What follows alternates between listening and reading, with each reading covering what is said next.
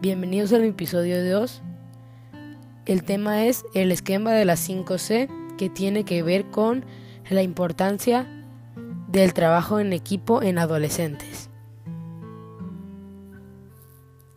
Empecemos.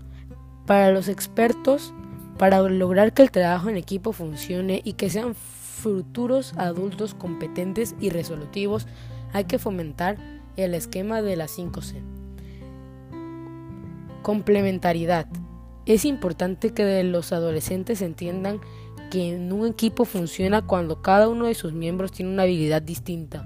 A uno se le darán bien los números y a otro le gustará hacer más las ilustraciones y a otro la redacción. A lo que enriquece al equipo es cada miembro que tenga capacidades y aptitudes diversas y heterogéneas. Coordinación.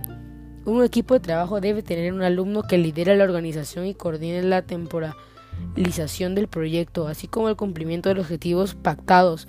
Por eso, uno de los primeros puntos antes de empezar a trabajar es repartir los roles del grupo. Comunicación. Entre todos los miembros debe ser capaces de crear en un ambiente de trabajo agradable en el que todos se puedan comunicar. Todos deben sentirse cómodos para poder expresar sin ningún problema sus puntos de vista en cualquier fase del proyecto. Si un miembro del equipo no se siente integrado, el proyecto no funcionará y por tanto debe, debe solucionar. Confianza. Es fundamental que cada miembro del equipo tenga confianza en sus capacidades y aptitudes de sus compañeros, así como en sus tareas asignadas. Todos los miembros deben coordinarse para que no falte nada ni haya ningún problema. El éxito o fracaso del proyecto es de todos.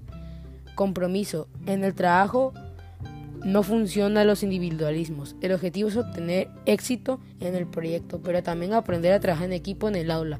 Esto solo se consigue si cada miembro aporta lo mejor de sí mismo.